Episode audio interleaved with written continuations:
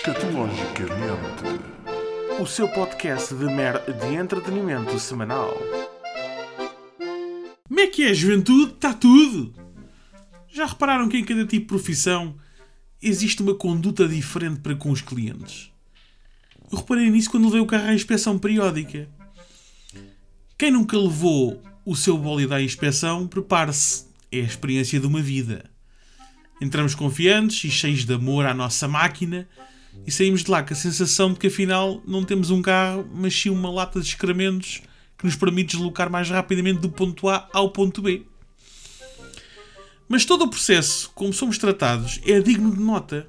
Desde o momento em que nos gritam a matrícula do nosso carro ao altifalante para avançarmos para a verificação do veículo, até à gritaria condescendente do técnico quando estamos a operar o veículo em cima das plataformas.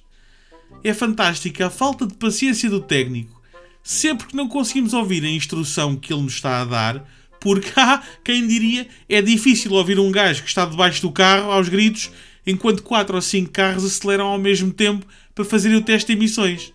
E o volume com que eles falam connosco? Aquilo passa dos 8 decibéis para os 120 de repente, enquanto ele grunhe Vem na direção toda para a esquerda! Estamos a uma caralhada de partirmos para a porrada com o técnico de centro de inspeções. Minha pergunta é: Existe algum pré-requisito na contratação destes profissionais? Ou a formação em broncografia e história da matarroanice só é dada depois da contratação? Eu imagino se outros profissionais procedessem da mesma forma. Eu imagino um padre, no momento de comungar, a distribuir as hóstias e a dar indicações aos berros. Coloca a mão direita por baixo da esquerda para receber a hóstia. Não, a direita, porra! Ou irmos a um restaurante e sermos recebidos pelo empregado e este gritar-nos: Escolha o prato que quer rapidamente, faz favor! Ou pior, irmos fazer o exame à próstata e o médico gritar: Eu disse para baixar as calças agora!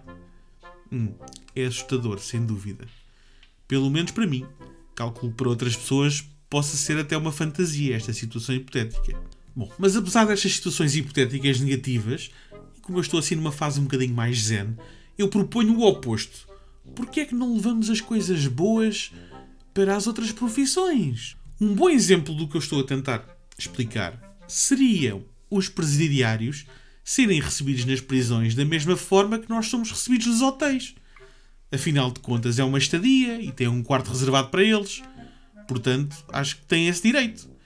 Eu estou a imaginar a Mónica na recepção. Ora, seja muito bem-vindo, Sr. Tomé. Tem aqui a indicação de que vai ficar numa cela twin. Posteriormente, e se for do seu agrado, poderá mudar para a cama de casal. Basta que o solicite a um dos guardas. O pequeno almoço é no piso zero e decorre entre as 7 e as 8 da manhã. Por vezes será servido o pequeno almoço continental complementar, que consiste em levar uma carga de lenha de um dos guardas prisionais pelo lombo abaixo. Desfrute da sua estadia e, se necessitar de alguma coisa, é só aguardar a inspeção da sua cela. Eu acho que só tínhamos a ganhar com isto. Eu sou a favor de transpor as coisas boas de umas profissões para as outras. Por exemplo, estou a ver os anúncios do supermercado. Aqueles do género Departamento, de Limpeza à Caixa 3, Departamento de Limpeza. Porquê é que não levamos esses bons exemplos para os escritórios? Certamente que era mais fácil lidar com empregados. Se houvesse um microfone onde a responsável de recursos humanos pudesse anunciar algo como pede-se ao colaborador com o número de segurança social 324685, repito, 324685, que se retire do edifício, pois foi despedido. Isto sim era inovar. E as caixas de sugestões? Certo, às vezes surgem boas ideias daí e podemos ter um feedback mais real da nossa imagem perante os clientes.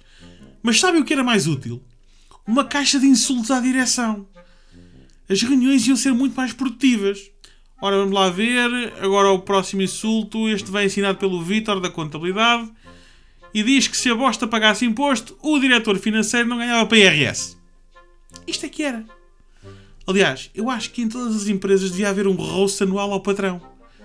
E o que fosse mais agressivo e engraçado ganhava mais uma semana de férias. Mas não sei se Portugal está preparado para tamanha inovação. Mas como vê, eu tenho tudo o que é preciso para ser um excelente líder. Escatologicamente, o seu podcast de mer de entretenimento semanal.